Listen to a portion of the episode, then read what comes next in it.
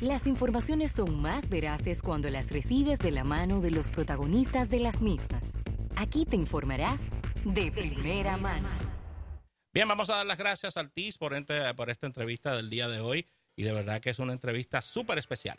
Claro que sí, Rafael. Y mira, bueno, ya lo decías hace un ratito, tenemos un gran amigo aquí con nosotros en cabina el día de hoy, a nuestro gran amigo Rafael Melo Chabebe, eh, pues un amigo mercadólogo eh, con muchísimos años de experiencia. Aquí veía tú en tu perfil más de 17 años de experiencia. Creo que le quitaste unos cuantos ahí. Sí. Eh. Años, de experiencia, lo redondeaste. y, y una persona con la que eh, hemos tenido una relación de, amistad durante mucho tiempo y que conoce perfectamente el mercado de la República Dominicana, porque eres dominicano, y que a través del tiempo siempre hemos tenido estas discusiones de qué es más efectivo. Y pues nos encontramos el otro día y empezamos a hablar de este tema de los influenciadores.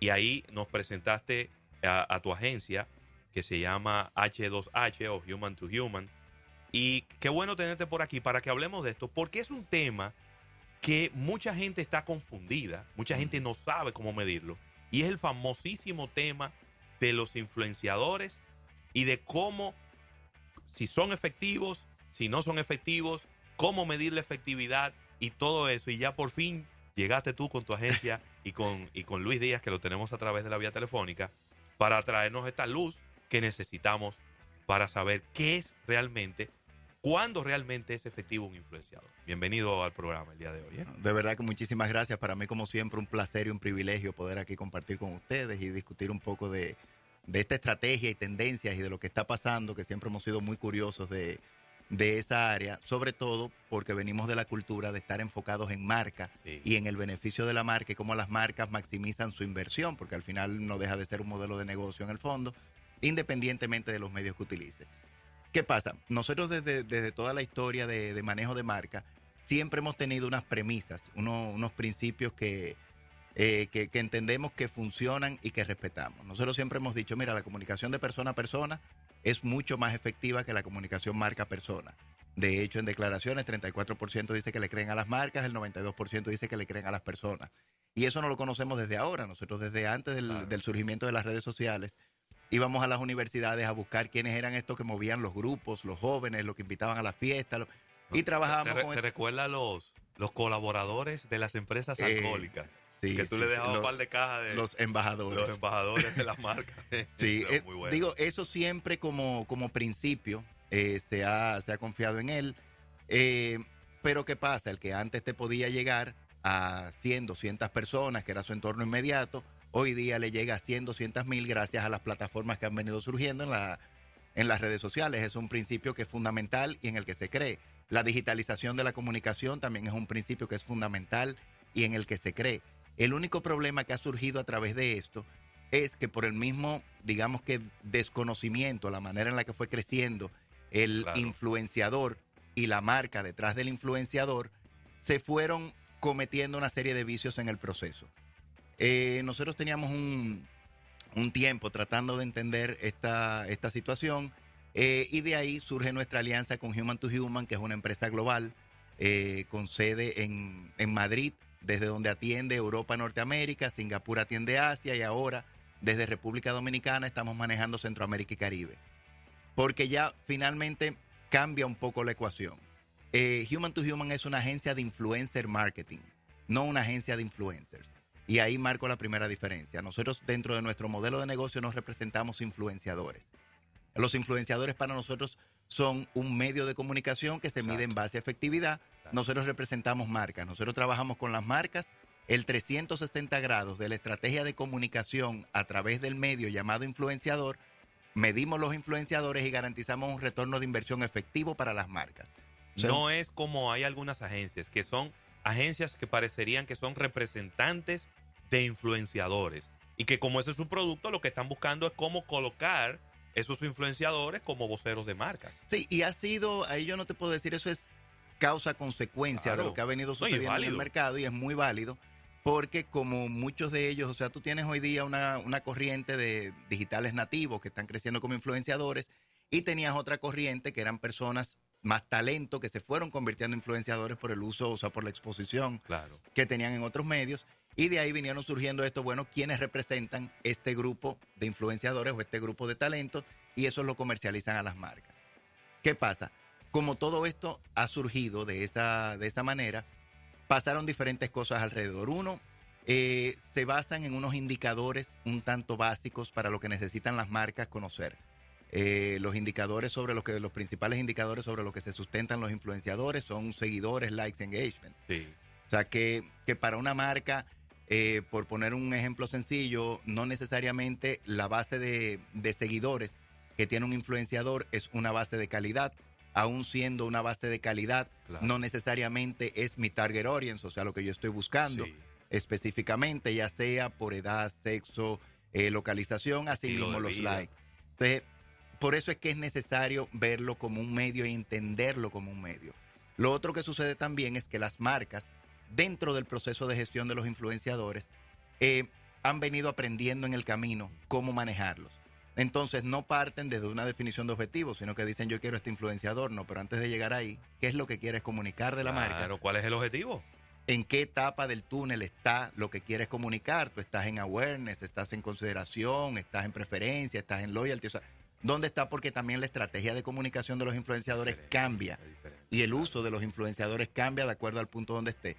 Después de ahí, el diseño de la campaña específica para influenciadores. No es lo mismo comunicar para medios masivos, que se sienta comercial, a comunicar de persona a persona, que es la estrategia de human to human, y es comunicar a través de influenciadores. Porque de hecho, para que un influenciador se siga sintiendo orgánico, tiene que tratar de hacer todo lo que sea comercial dentro de su medio lo más natural posible. Y más de un 4 a 8% dentro de su base, como eh, que se sienta como contenido pago, ya comienza a afectar la calidad de la base del influenciador. Entonces, hay muchas cosas que ahí eh, alteran eh, los resultados y nuestra, nuestro objetivo como especialistas en el área de influencer marketing es hacer el acompañamiento 360 grados de las marcas con una serie de herramientas propietarias y metodologías que nos permiten específicamente decir cuál es el retorno de inversión esperada, el costo por mil efectivo, eh, la frecuencia, el alcance, los eh, GRP que vamos a obtener para poder hacer de esto un medio medible. Y para sobre, sobre todas estas eh, metodologías y, herramientas, me gustaría que Luis, que es el creador de Human to Human desde, eh, con, que inició con sede en Europa y ha venido con una expansión bastante interesante, precisamente por la acogida que ha tenido el, proyecto de cara a las marcas, o sea, porque ya las marcas finalmente están viendo una manera correcta de utilizar este medio altamente eh, efectivo cuando es bien medible, usado. calculable. Y, medible. Y de manera estratégica. Quiero, quiero eh, para darle la bienvenida a, a, Luis, él es, como decías, el fundador de, de Human to Human Global Agency tiene más de siete años de experiencia en, influencer marketing, 17 años de experiencia manejando marcas como Vodafone, Telefónica y Sony. Y, bueno, dándote la bienvenida, Luis, quizás eh, hablar de cuál ha sido la, experiencia en España con, con, las metodologías que ustedes están utilizando y cómo hasta cierto punto ha habido, si ha habido resistencia o si ha sido todo lo contrario, si ha sido como el oasis cuando las marcas han encontrado estas informaciones. Bienvenido al programa. Hola, ¿qué tal, José Luis? Encantado de saludarte y primero decir que eh, Rafael lo ha explicado mejor que yo. Yo estaba escuchando y mira, y mira que yo eh, conozco la historia bien, pero es que lo cuenta mejor que yo. O sea, me ha encantado. Lo ha dicho todo eh, perfecto. Eh, pues eh, nuestra experiencia en España llevamos relativamente poco porque comenzamos a operar en mayo de 2017, es decir, somos una agencia relativamente joven y hemos tenido muy muy buena muy buena aceptación. De ahí el rápido crecimiento, ¿no? Al final, como tú comentabas, eh, por mi background, mi experiencia es toda del mundo de multinacional y esto al final lo que ha hecho es que por, la, por mi forma de pensar, por mi, por mi mentalidad, el enfoque que yo le di a H2H ha sido justamente el que a mí me hubiera gustado que alguien me presentara no estando en el lado de una marca. Es decir, cuando nosotros le vamos a un cliente, eh, eh, ya sea una marca o una agencia, y le, y le contamos cómo hacemos nosotros o cómo tratamos el influencer marketing, para ellos es música para sus oídos, es, e, es, lo que estaban esperando, ¿no? Entonces, em, ha tenido una aceptación muy buena. Em, de hecho, mm, cada vez eh, nuestra visión es compartida, ¿no? No solo por, por otras agencias, sino también por marcas, ¿no? En el caso de, de Unilever, por ejemplo, de Keith Witt, el Chief Marketing Officer, ya ha dicho cómo van a tratar sus estrategias de, eh, de influencers y están 100% alineadas con la visión de Human to Human y por tanto está funcionando muy muy bien y estamos encantados de eh, estar ya allí presentes en, en, República Dominicana de la mano de, de, Rafael. Luis, quería preguntarte sobre, sobre eh, qué momento está viviendo España con relación al tema de los influencers y si la República Dominicana está en este instante, porque sabes que has venido aquí, Rafael te ha edificado bastante, si la República Dominicana se encuentra en un, en un ciclo que diríamos que es un ciclo normal dentro del entendimiento y crecimiento del manejo de influencers en la publicidad. Como, como bien dices, estuve hace relativamente poco eh, en República Dominicana, hace solo unas semanas, y tuve la oportunidad de hablar con muchas, eh, con otras agencias, marcas, influenciadores y pude mm, entender cuál es la situación. Desde mi punto de vista, la situación en República Dominicana va un, un poco más em, atrasada que la situación con los influencers en Europa, en el sentido de que está en una fase todavía un poco más inicial en República Dominicana. El perfil típico de influenciadores en República Dominicana está muy condicionada a la presencia offline del influencer, es decir, a que sean personas que aparecen en medios de comunicación tradicionales. Y parece que es bastante necesario el hecho de haber aparecido en un medio, eh, ya sea televisión, radio, prensa, para poder tener una comunidad grande de seguidores. Ahora mismo en Europa tenemos el caso contrario, gente que nace digitalmente, que se hace muy reconocido en la red social y que de ahí da el salto a, la televisión. Es decir, gente que seguramente mucha gente que no tenga redes sociales no sabe quiénes son, pero son muy famosos dentro de las redes sociales. Por eso yo creo que el trabajo que podemos hacer en República Dominicana es muy interesante porque digamos que nosotros sabemos qué errores se han cometido eh, y podemos evitar que se cometan allí también. Por eso confiamos mucho en que eh, mm, el, servicio ¿no? y el producto que nosotros tenemos encaja perfectamente y estoy seguro de que va a tener muchísimo éxito también allá.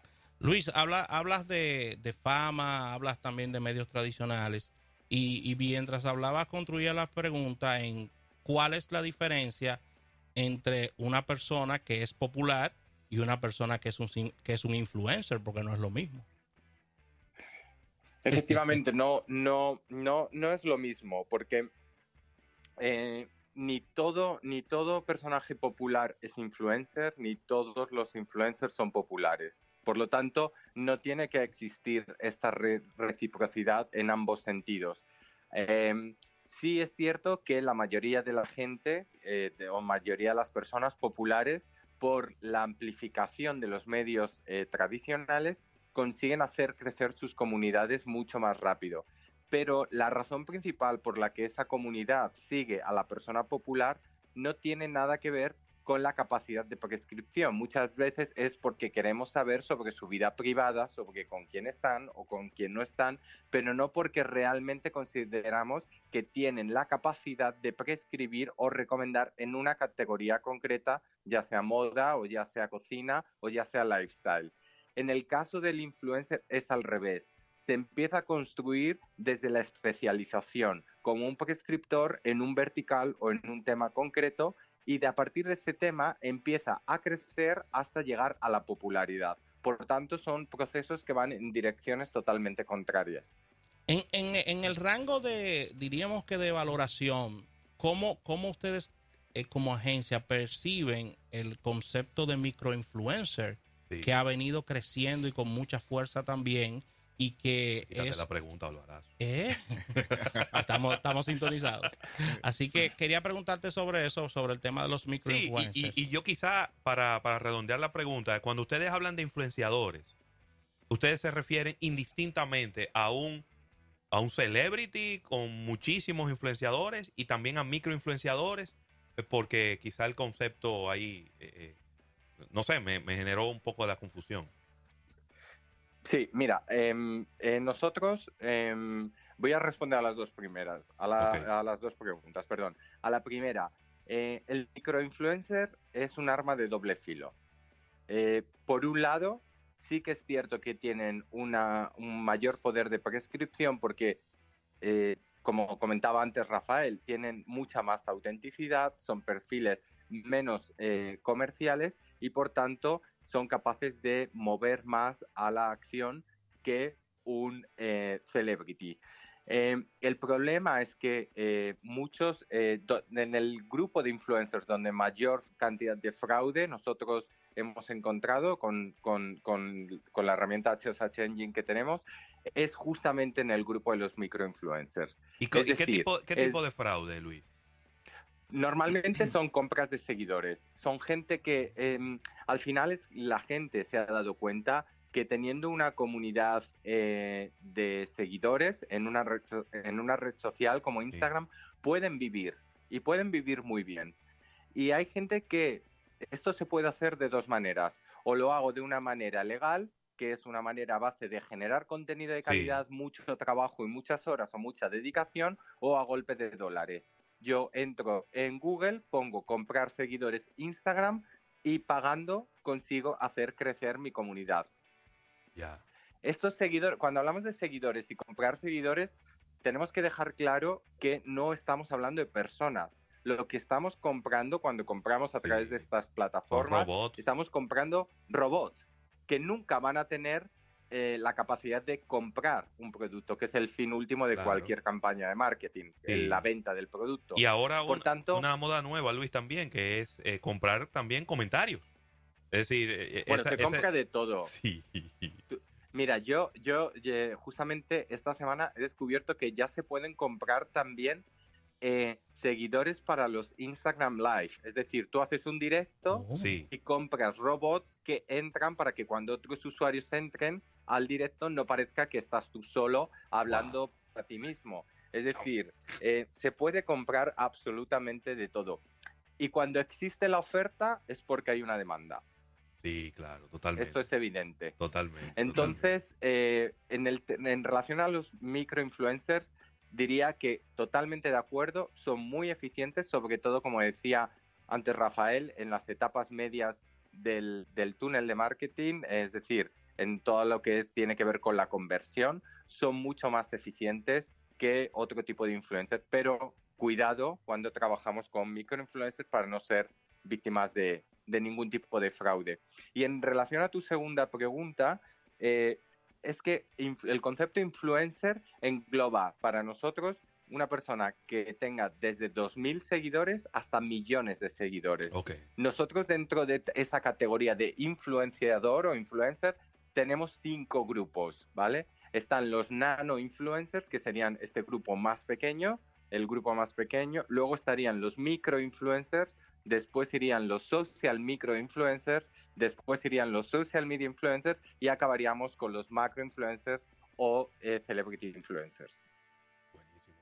Eh, eh, Rafael, ya quizá viniendo y, viniendo aquí a la República Dominicana, ¿cuál, cuál es el, el plan de acción? ¿Es, ¿Ustedes acercarse a las empresas y, empezar a mostrarles, bueno, cuál es tu estrategia, qué quieres hacer. Eh, eh, ustedes hacen quizá un estudio previo para ver a cuáles empresas le puede funcionar más una estrategia de marketing influencer o, de, o de repente cualquier empresa puede ser beneficiaria de este tipo de marketing. Mira, ahí te voy a, te voy a responder varias cosas, porque Cualquier empresa que utilice un medio de comunicación debe ver a los influenciadores como un medio. O sea, que al final entran dentro, de, dentro del scope. ¿Cuál es el primer objetivo que tiene Human to Human? Y es la, principal razón por la que estamos acá.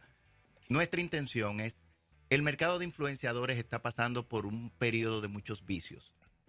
Pero cuando uno viene de la cultura del marketing, uno entiende el nivel de efectividad. O sea, es muy buen medio de comunicación como medio principal o complementario.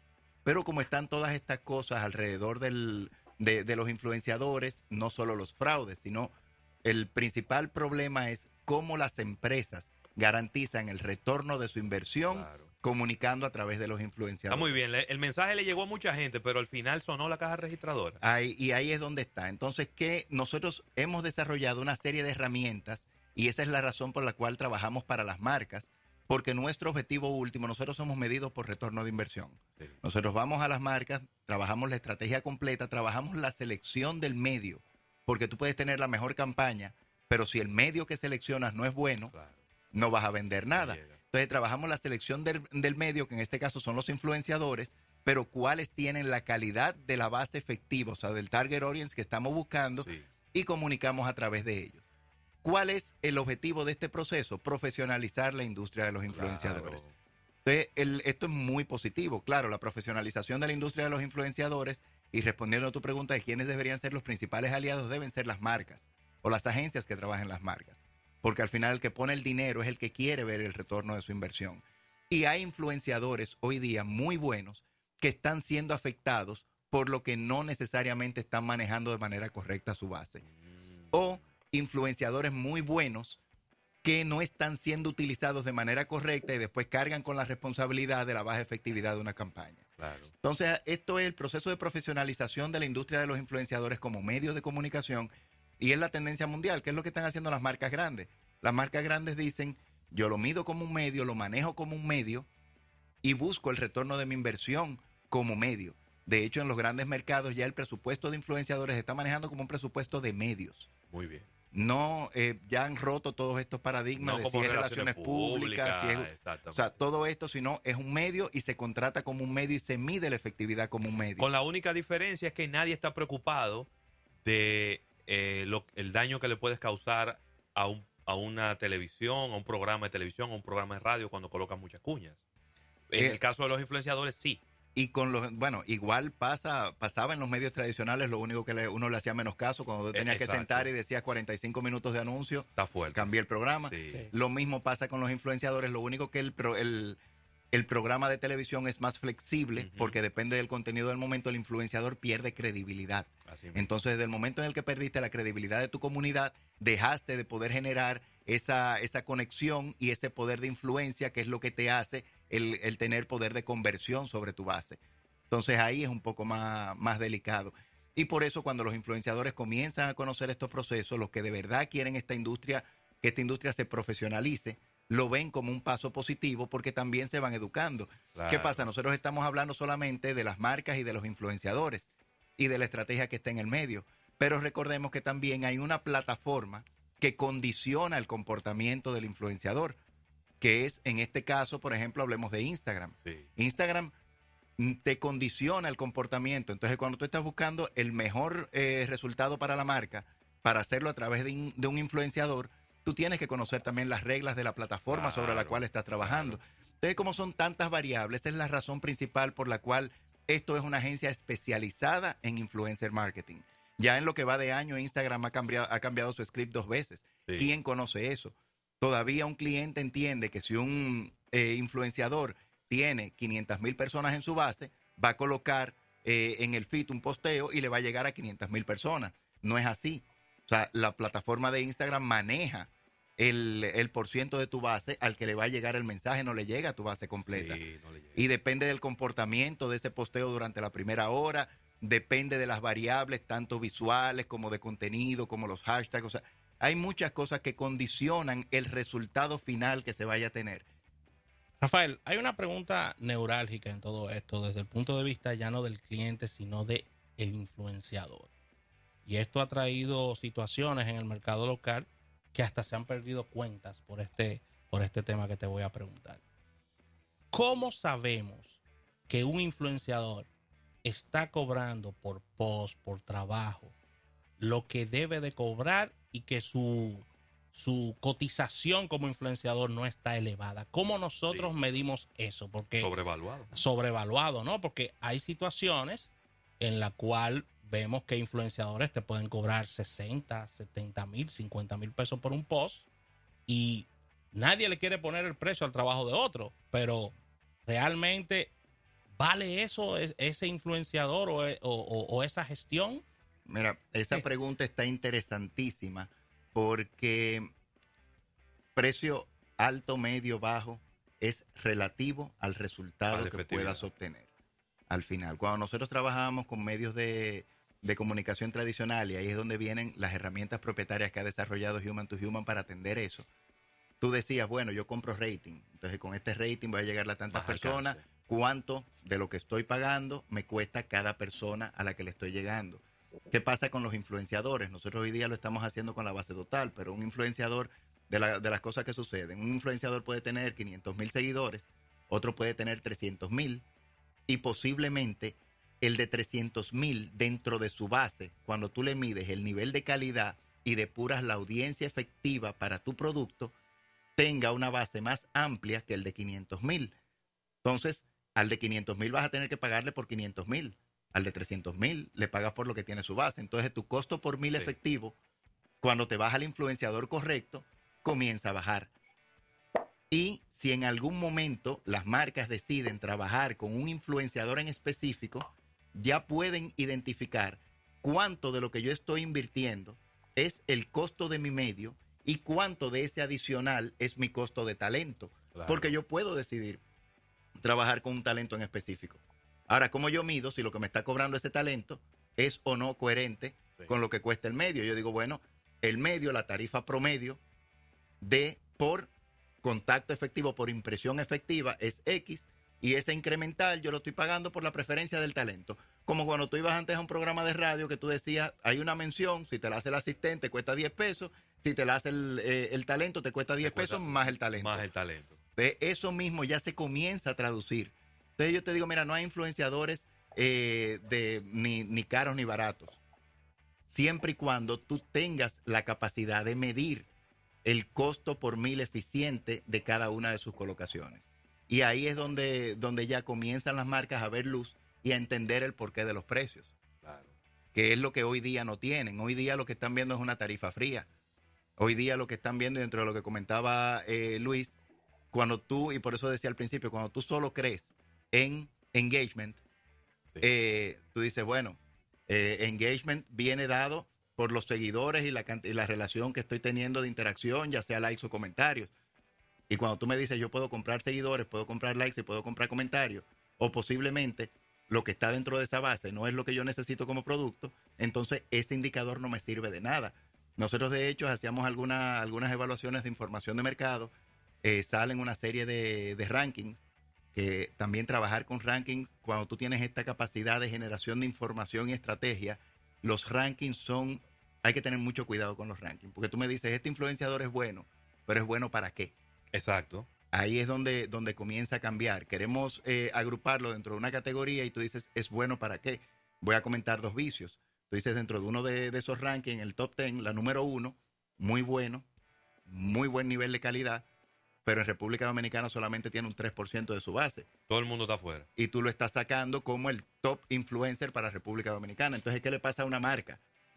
Cuando dice eso y le saco los hombres que no me interesan, me quedo con las mujeres y le saco las que son menores de 18 y le saco esto, yo estoy pagando un influenciador de 2 millones de seguidores para tener una efectividad de 20 mil. Entonces, ahí cuando tú ves tu costo por mil, tú dices, yo nunca voy a recuperar ese dinero mi retorno de inversión para, invirtiendo en un influenciador así es negativo. No va a llegar. Hay otros que tú dices dentro de los mismos rankings que dicen, mira, este es un micro, tiene X cantidad de, seguidores, pero el 80% de su base es dudosa, por no decir fraudulenta, es dudosa.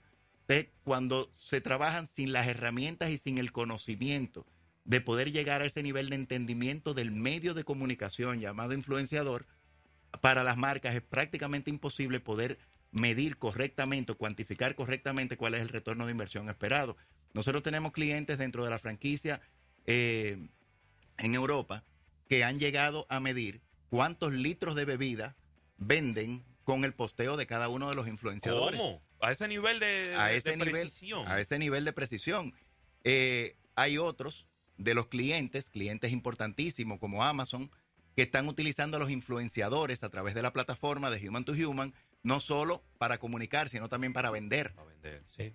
Entonces le tienen... Le, Te le- recomiendo un artículo te- y a través del mismo enlace yo sé cuál es la venta que y tú te paga una generas. comisión por la venta que tú generas. Y ya lo están utilizando como fuerza de venta. O sea, la relación agencia-cliente en este proceso llega a esto, a un nivel eh, de, de- de- de- de especialización tal que cuando tú ves la eficiencia de este medio, no quieres trabajar con ningún otro.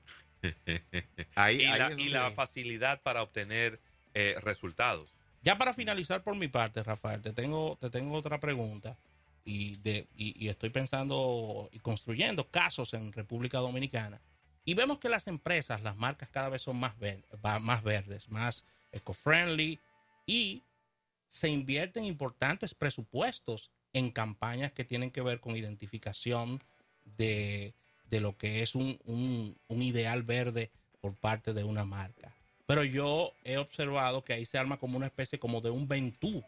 Comienzan a seleccionar una serie de influencers que supuestamente están identificados en ese momento con ese ideal de, de un mundo mejor y de la campaña que quiera reflejar la marca. Y la pregunta es, ¿qué parámetros tomar para tú elegir, seleccionar una serie de influenciadores que sí impacten dentro del mensaje que quiero enviar, que es un mensaje, ya no le estoy vendiendo un producto, ni, un- ni una marca, ni un servicio, perdón, es un mensaje de un mundo mejor. Eh, mira, el vender o no vender siempre es relativo. Ahora mismo ahí tú tienes, puedes tener eh, comunicación de, de goodwill, eh, que lo que te genera es una, es una relación más estrecha con las marcas, que muchas veces beneficia a los niveles de conversión eh, y de lealtad eh, con las marcas. O puedes tener otro que simple y sencillamente son movimientos sociales de las redes por una preocupación genuina. Eh, ahora en el- uno de los, de los clientes de Human to Human está llevando una campaña importantísima sobre cuidado del planeta, que es Nat Geo. Sí. Y la inició a través de influenciadores y muchas veces lo que se hace con estas estrategias es encender la mecha. Y después el mismo medio hace que, la, que, el, que- que el incendio fluya. Eh, y es lo que ha estado pasando con, con esta campaña de, de una bolsa plástica en la boca, eh, provocada por Nat Geo, que es parte de su responsabilidad la, la conservación del mundo. Entonces, a esa marca le hace mucho sentido el irse con un green y a otras marcas lo manejan como eh, estrategias de goodwill y otros son movimientos sociales por verdad, genuina preocupación del planeta. O sea, hay muchas cosas. Por eso es que hay que estar claro cuando tú defines lo que quieres hacer, es cuál es el objetivo que estás persiguiendo. Y ahí viene otra vez, digo, el acompañamiento 360 de una agencia especializada en el uso de ese medio en específico.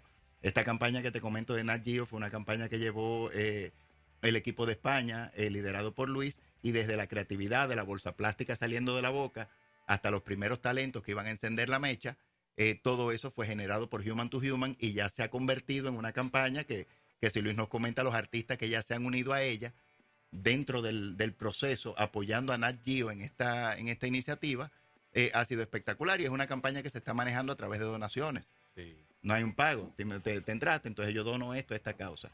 Y, y hay muchas cosas para las que se puede utilizar el medio correctamente, porque cuando ya tú ves el nivel de efectividad que tiene el medio y la conexión que logra una persona hablándote en lugar de una marca hablándote, tú comienzas a valorar mucho el uso de los influenciadores. Ustedes como agencia, y ya me estoy, to- porque dije que era la última, pero es que el tema es bastante apasionante. Ustedes como agencia miden el tema de en un ambiente, ya se eligió el, el influenciador, comienza la campaña, pero viene, viene una crisis. Ajá. ¿Ustedes eh, asesoran también en esta parte de cómo pueden manejar la crisis con un influenciador? Ahí vemos, por ejemplo, una crisis que le ha llegado a Cristiano Ronaldo, por ejemplo, que tiene, tiene situaciones, o sea, con acusaciones, ese tipo de cosas. En ese, en ese medio ahí, ¿ustedes también asesoran en esa parte? Es correcto. Nuestra responsabilidad va desde el acompañamiento eh, a la marca, de las reuniones de definición de objetivos hasta la entrega de resultados final, pasando por el proceso de contratación, monitoreo, eh, la, la- la definición de los KPI y antes de eso nosotros definimos toda la, la creatividad incluso que acompaña al influenciador, todo eso se maneja a través de la agencia. O sea, si, si pasara algo, porque como nuestro compromiso va desde la, la alineación con los objetivos, somos corresponsables de los objetivos que se definan y de la estrategia correcta para lograr esos objetivos. Y nuestro compromiso es con la entrega de resultados.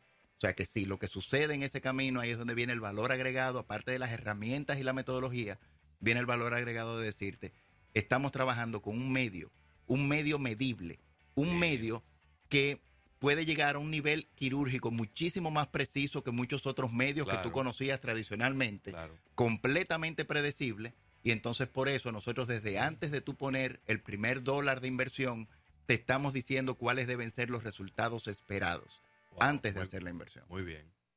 Mira, yo quiero agradecer a, Luis y, bueno, y para no abusar de su tiempo, porque por la diferencia de horas, Luis tiene que necesitar en la oficina o en su casa.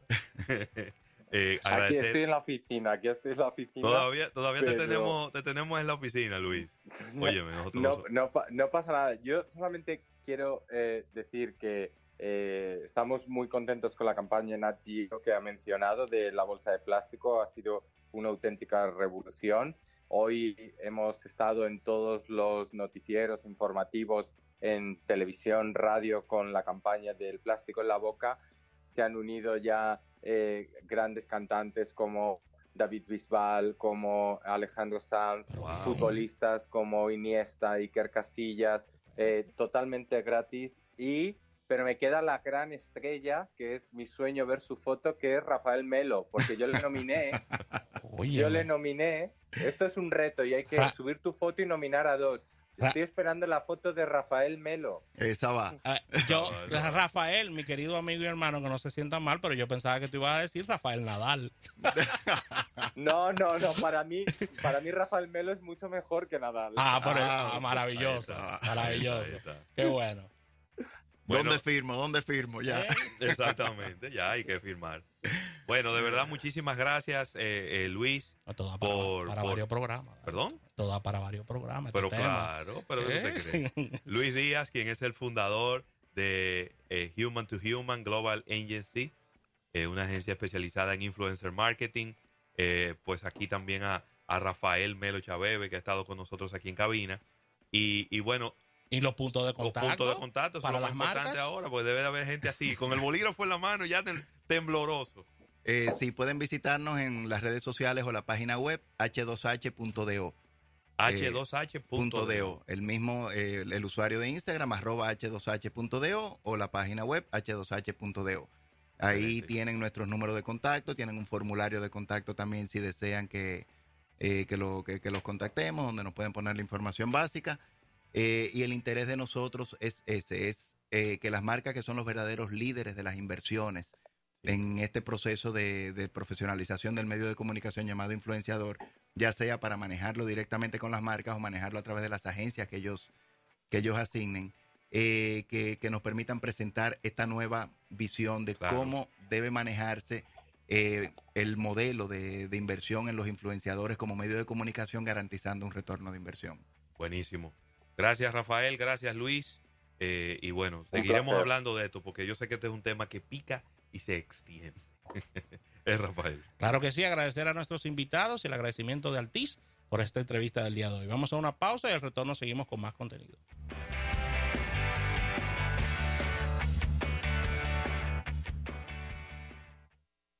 Si eres dueño de un negocio, descubre todo lo que significa evolucionar con Azul.